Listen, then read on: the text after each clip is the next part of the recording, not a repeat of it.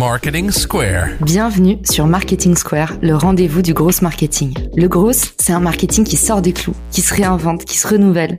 C'est aussi un mindset qui repose sur l'envie de se dépasser, de se détacher de ses opinions une bonne fois pour toutes et d'apprendre en continu. Si tu te reconnais dans cette description, que tu sois débutant ou expert, abonne-toi.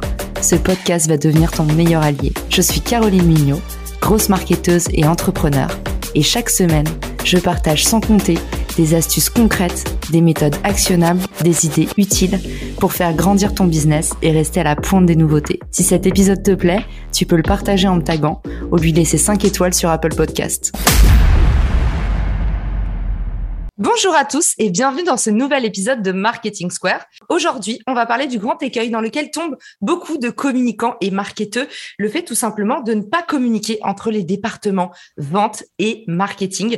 Pour en parler avec nous aujourd'hui et pour essayer de démêler la situation, Cédric Costa. Salut Cédric, comment ça va? Salut Caroline, merci de me recevoir. Avec grand plaisir. Alors du coup, aujourd'hui, on va essayer de voir quelles solutions concrètes on peut apporter pour réconcilier, réaligner ces équipes vente et marketing. Ma première question pour toi, c'est quand on parle d'équipe vente et marketing, on parle de qui? Quels sont les types d'interlocuteurs qu'on a l'habitude d'adresser au sein de ces deux équipes? Alors globalement sur, euh, sur la partie, euh, si on reprend le funnel un petit peu avec un haut et un bas, on va avoir euh, en tout début d'entrée du, du, lead des équipes plutôt marketing, avec des traffic managers, notamment des personnes qui vont faire tous ces grands métiers du growth dont on parle. On va avoir des, des personnes autour de, du CRM et de l'inbound. Et puis une fois que les leads vont passer côté, côté sales, on va avoir du coup des SDR, des accounts exécutives et des account managers pour faire en sorte que le lead aille du début à la fin du process et qu'il se transforme finalement en client en passant par des étapes de MQL, SQL, opportunités, des choses dont on va pouvoir parler un peu plus en détail, je pense. Tu évoquais les, tensions qu'il pouvait y avoir entre ces équipes. Qu'est-ce que tu qu'est-ce que tu recenses? C'est quoi un peu les, les torts qui sont reprochés d'un côté et de l'autre de la barre? Alors globalement, tu as, les grands classiques. Je pense que toutes les personnes qui ont bossé, notamment en startup, euh, dans des métiers autour des sales ou du marketing, ont, ressenti ces tensions-là. Quand on est côté market, ça va être j'ai des, des sales en face, je leur envoie des leads, ils les traitent pas. Et quand je suis sales, c'est j'ai des marketeurs en face, on comprend rien à ce qu'ils racontent cela. Euh, et puis, euh, puis en plus, on ne sait pas ce qu'ils font parce que nous, on n'a pas de lead à traiter. Et c'est un problème de communication qui est, euh, qui est et même d'organisation qui est, qui est assez fondamental et qui peut être dramatique de ne pas avoir des équipes sales et marketing alignées quand on a bossé dans n'importe quelle boîte euh, en France ou ailleurs, c'est toujours un peu la même chose. C'est euh, les marketeurs, ils disent que les commerciaux, c'est des gros débiles qui pensent qu'à vendre. Et les commerciaux, ils disent qu'en fait, les marketeurs, ils servent à rien, qu'ils brassent de l'air toute la journée et qu'ils ont aucun impact sur le, le ROI de la boîte. Et du coup, c'est un peu la traduction profane que je pourrais, euh, que je pourrais apporter. Voilà, ma maigre contribution. Mais effectivement, c'est là que le bas blesse, en fait, c'est que c'est deux équipes qui ont du mal à communiquer alors, qu'est-ce qu'on peut faire pour les réconcilier? Comment est-ce qu'on peut faire en sorte que bah, finalement tout soit un peu plus fluidifié dans cette relation? Sales et marketing, il faut comprendre qu'ils sont, c'est des équipes qui sont dans le même bateau euh, et euh, qui vont faire en sorte et avoir l'ambition et l'objectif de faire passer donc ce lead, c'est-à-dire le premier contact qu'on va avoir avec un, avec un prospect, euh, de le faire, de le, transformer finalement en client.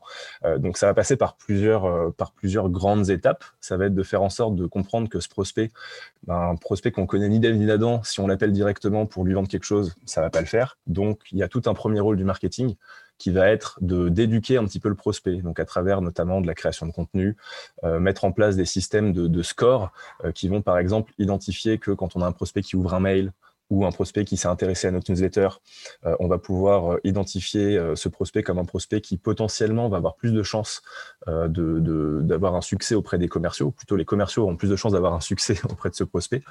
et puis, le, le, lead va évoluer comme ça dans, dans, dans, le tunnel. Et au bout d'un moment, ce lead, il va arriver, il va arriver chez les commerciaux. Les commerciaux vont pouvoir se dire, OK, là, j'ai Monsieur Michu qui a, a, téléchargé un livre blanc, qui a ouvert un mail, qui a l'air d'être intéressé par notre produit, qui a suivi plusieurs, plusieurs phases, qui a l'air éduqué, eh ben, je suis sales, je suis SDR, par exemple, donc la personne chargée de la prospection euh, et de la qualification. Je vais pouvoir appeler le prospect, vérifier un petit peu que ça marche bien, mettre ça au travers de mon, de mon, de mon filtre de qualification euh, côté commercial.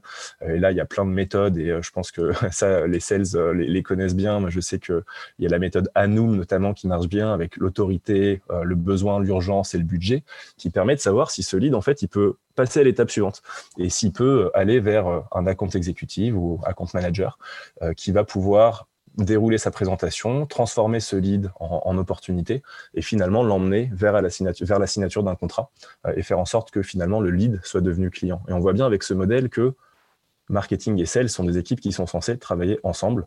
Or, c'est assez rare qu'elles le fassent. Est-ce que tu peux nous cartographier un petit peu qu'est-ce qui se passe entre la première rencontre MQL, SQL. Après, j'imagine qu'il y a le rendez-vous, les closings, le follow-up. Dans quel sens ça se passe et qui est responsable de quoi? Ouais. Alors, on va le faire de manière très simple. Une un premier contact d'un prospect euh, avec, euh, avec une entreprise. Donc, quand il y a un échange de, coordonnées, par exemple, quelqu'un qui va s'inscrire à une newsletter, qui va télécharger un livre blanc, c'est quelque chose qui est très à la mode. Il va donner nom, prénom, adresse mail. À partir du moment où on a une adresse mail, on va considérer que le prospect est un lead.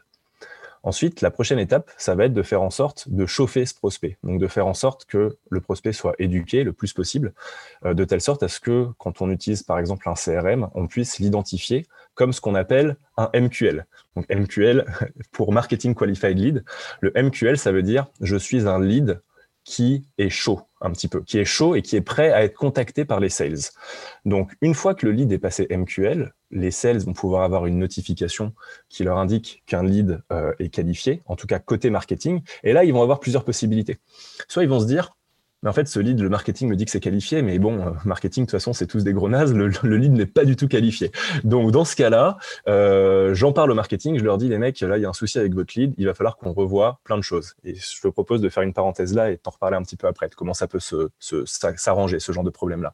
Mais dans la plupart, la plupart du temps, quand les sales et le marketing ont bien bossé ensemble, le MQL, est censé être accepté par les sales. Donc là, le sales décroche son téléphone, il va appeler euh, ce MQL avec tout l'historique de la fiche contact qu'il va avoir à disposition, donc toutes les interactions que l'utilisateur a pu avoir avec le site, avec ses contenus notamment. Euh, il va pouvoir aller faire une recherche LinkedIn sur le prospect, ajouter plein d'éléments pour avoir un call de qualification finalement qui est réussi. Là, il va passer par son étape de qualification. Donc, il va poser des questions au prospect pour savoir si le lead finalement passe dans la case SQL, Sales Qualified Lead, ou s'il retourne à l'envoyeur. Euh, là, l'idée, c'est que les sales vont pouvoir utiliser, euh, par exemple, une méthode. Euh, moi, je sais que j'aime beaucoup bosser avec cette, méthode-là qui s'appelle ANUM. Donc, ANUM, pour, c'est, un terme, c'est un acronyme basé sur de l'anglais, donc pour Authority, Need, Urgency, Money. En français, autorité, besoin, urgence et budget. et il va avoir le sales donc pas mal de billes pour identifier si le prospect peut passer à l'étape suivante ou pas. Si le prospect ne passe pas à l'étape suivante, pour une raison ou pour une autre, le but du jeu, c'est d'informer le marketing de pourquoi il n'est pas passé à l'étape suivante, pour qu'on fasse en sorte d'identifier les problèmes et de les résoudre pour la suite. Si le prospect passe à l'étape suivante, donc souvent cette étape-là est réalisée par un SDR, donc un, commercial spécialisé dans la qualification. Euh, et si euh, cette étape-là du coup est validée, le lead va passer chez un account exécutif. Il y a pas mal de, de, jargon évidemment, mais globalement, account exécutif, ça va être un commercial un peu plus, souvent un peu plus senior, qui va être en mesure d'amener le prospect très très chaud, donc qui est déjà SQL jusqu'à la vente.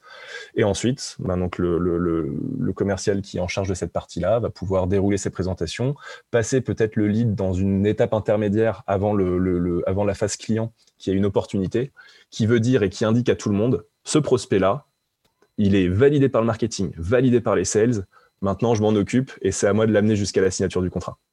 Je donne une petite image pour ceux qui, nous écoutent, moi qui m'a beaucoup aidé. Vous savez, il y a deux types de personnes. Il y en a qui sont très forts pour attirer l'attention, mais ils aiment pas du tout euh, la partie euh, euh, bureaucratie, ils aiment pas du tout la partie paperasse et ils aiment pas du tout parler d'argent. Eux, ils aiment les paillettes, ils ont du bagou. Et en général, il y a les autres.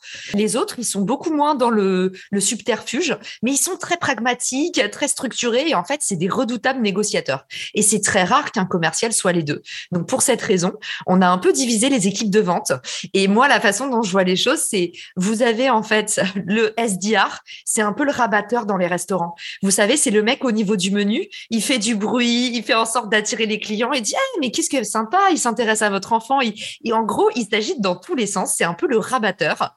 Et en fait, il va trouver les premières informations sur le lead qui vont faire qu'il va comprendre que bah, telle personne, faut placer plutôt à telle et telle table. Elle vient plutôt pour déjeuner ou juste pour un cocktail, les filles. Vous voyez, ça, c'est le SDR. Et après, account manager, c'est le mec qui va arriver, qui va prendre en charge la commande, qui va gérer l'opérationnel. Donc voilà, pour ceux qui ont un peu du mal euh, ou qui se disent on a du mal un peu à trier information parce qu'on a donné plein d'acronymes, pensez-y SDR, c'est un peu le rabatteur et le account manager, c'est celui qui va gérer la commande et toute l'expérience du client. J'aime bien, j'aime bien cette analogie. Et imagine maintenant dans cette analogie-là que ton rabatteur et ton, serveur à l'intérieur ne communiquent pas. Et même que euh, entre le, le, rabatteur et puis les personnes qui ont fait en sorte que les gens trouvent le restaurant, il n'y ait pas de communication non plus. Là, ça va poser un gros problème. Euh, et il y a des solutions du coup pour, pour les régler. Déjà, c'est forcément la base de tout, de la communication. Mais aussi, si les deux équipes font les choses dans leur coin sans parler, ce qui va se passer, c'est exactement ce qu'on a dit en introduction. C'est que les sales vont dire oh là là, tes leads ils sont tout pourris, et les marketeurs ils vont dire oh mais quand, je vous en envoie de toute façon vous les traitez pas, donc à quoi bon le faire? Euh, Une solution pour ça, c'est de se dire mais en fait côté marketing, pourquoi est-ce que je peux pas inclure les sales dans euh, mon processus de réflexion, euh, qui va notamment inclure le ciblage, à qui s'adresse mon produit, à qui j'ai envie de le vendre, qui va pouvoir intégrer également le type de campagne qu'on va mettre en place.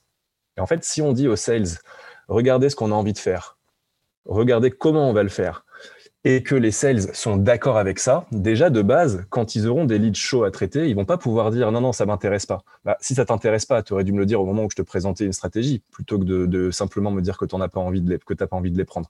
Donc ça, c'est une manière finalement de responsabiliser tout le monde et de partager en fait les, victoires et les échecs euh, en cas euh, de problème dans le, dans le pipe global. Donc, si euh, les leads ne se transforment pas, on peut se dire, OK, ben, pourtant, on avait travaillé ensemble. Donc, maintenant, on a travaillé ensemble. Si ça avait marché, on se serait applaudi et ça aurait été génial. Mais vu que ça n'a pas marché, reposons-nous à table et définissons euh, différentes manières de pouvoir euh, tacler le sujet et de pouvoir faire en sorte que la prochaine fois ça fonctionne.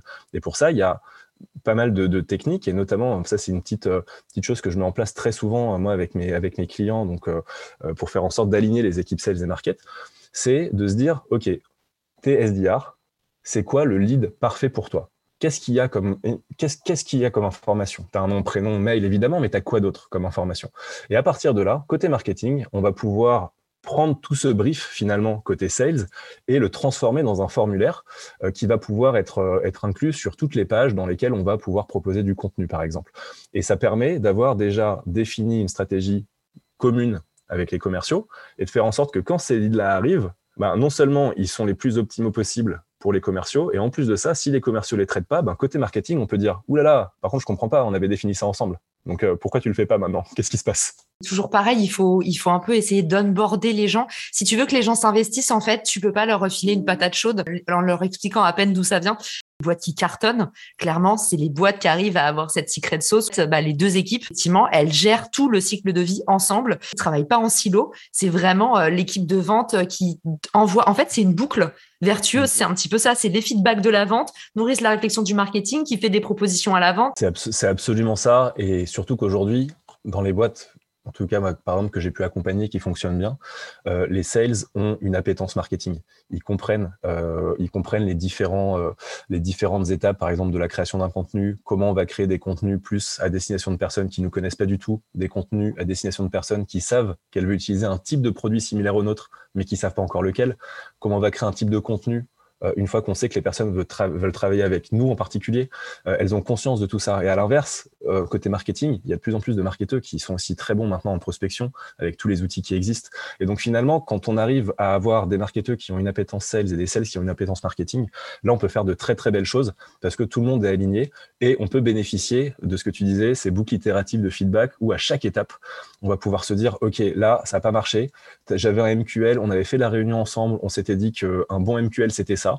J'en ai eu 20 des bons MQL comme ça cette semaine. Il y en a que 10 qui sont passés à l'étape d'après. Mmh. On se pose, on réfléchit à pourquoi et on trouve des solutions. Et là, on peut avancer.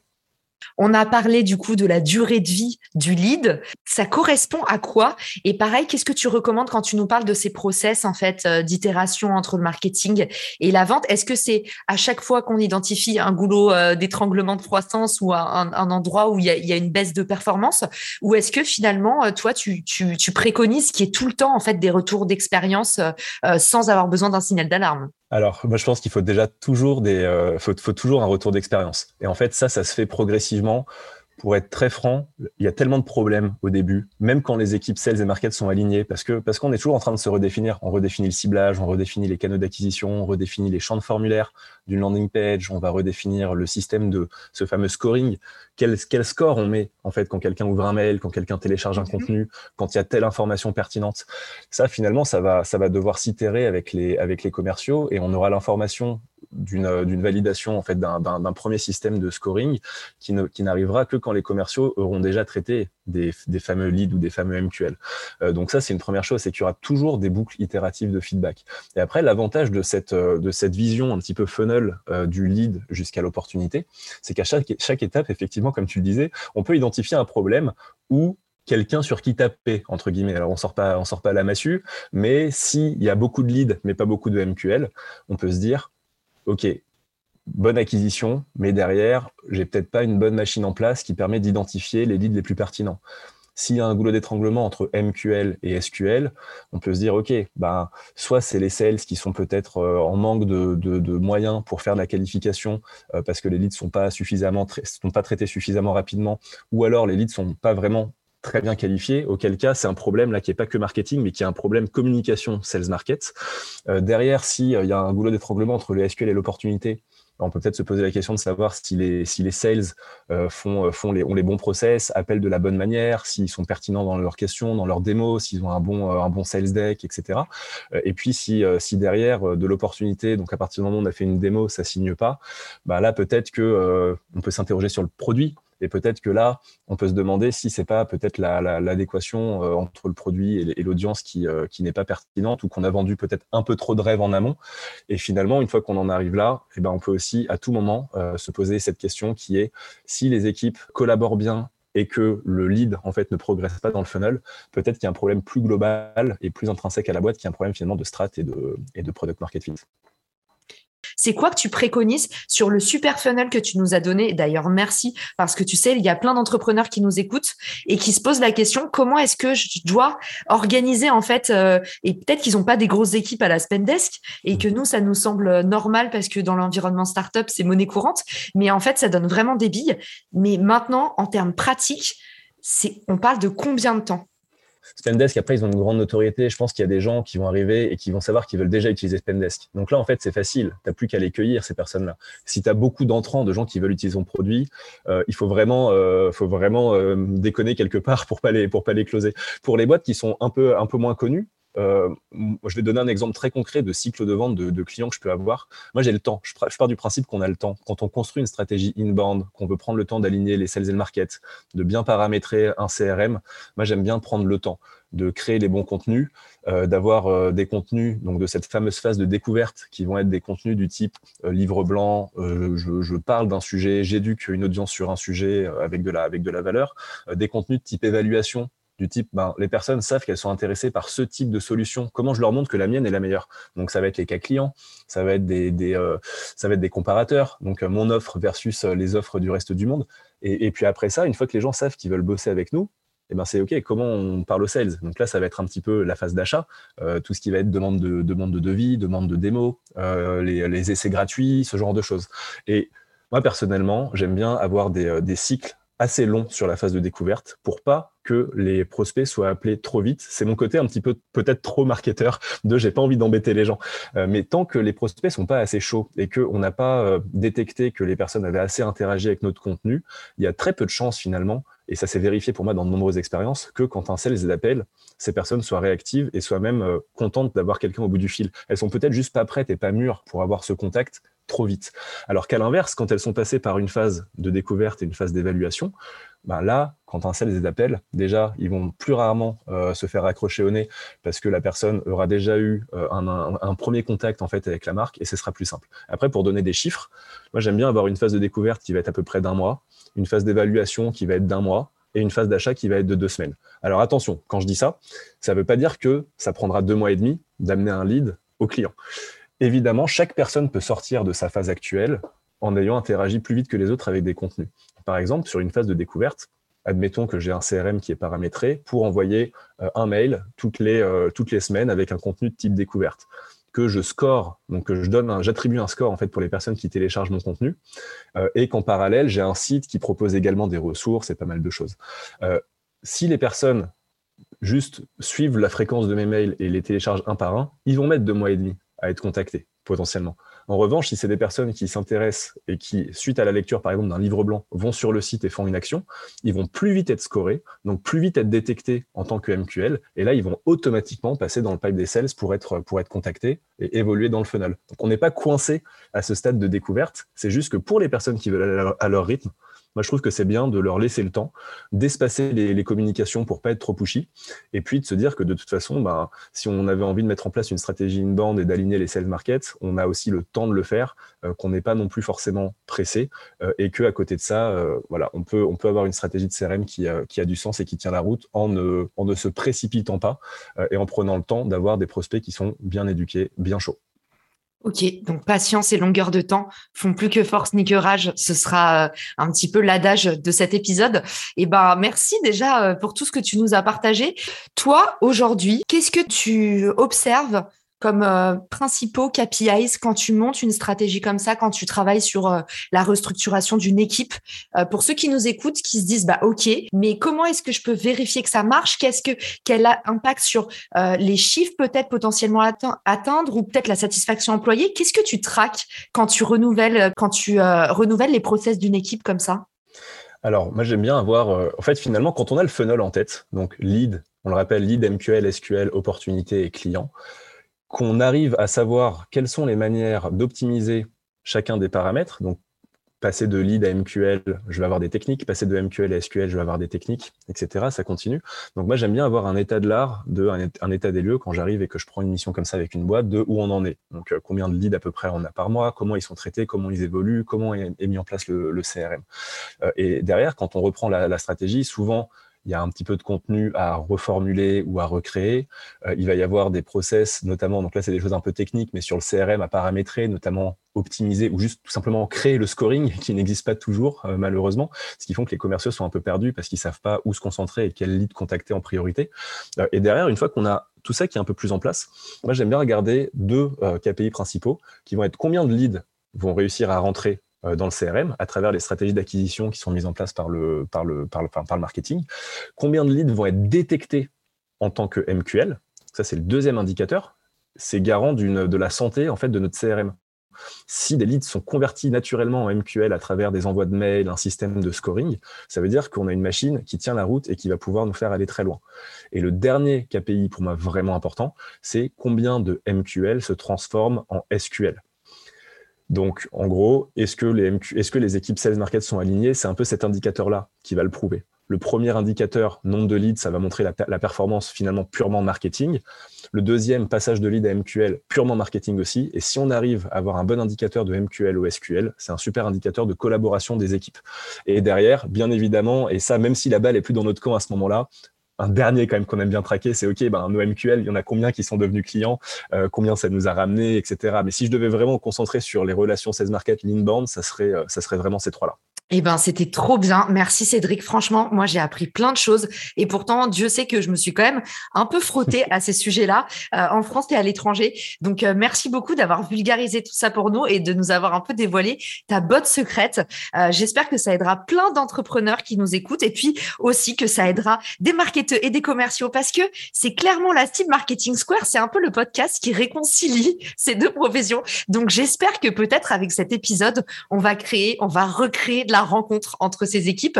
Et puis, bah, aussi, c'est la nouvelle année. Donc, c'est l'occasion de revoir un peu ces process et d'essayer de nouvelles choses. Cédric, où est-ce qu'on peut te retrouver pour te dire, c'est bon, je l'ai fait, regarde, j'ai mis en place, j'ai eu des bons retours ou alors j'ai eu des mauvais retours, qu'est-ce que j'ai mal fait? Ou juste te dire euh, bravo pour l'épisode?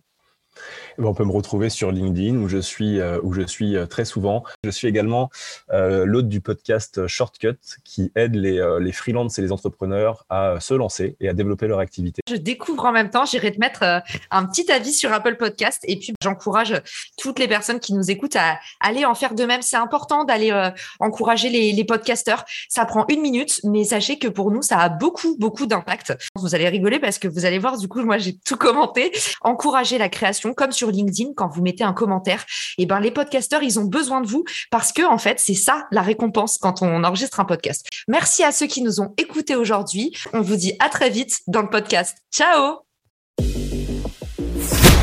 Si t'as écouté jusqu'ici, c'est certainement que cet épisode t'a plu. Ce podcast est rendu possible par Richmaker, le Tinder du B2B comme on l'appelle. C'est une plateforme que j'ai lancée et qui permet d'identifier des partenaires compatibles en fonction de ton business. En gros, dis-moi quels sont tes objectifs marketing et je te dirai qui va t'aider à les dépasser au sein de ton écosystème. Pourquoi aller chercher ces clients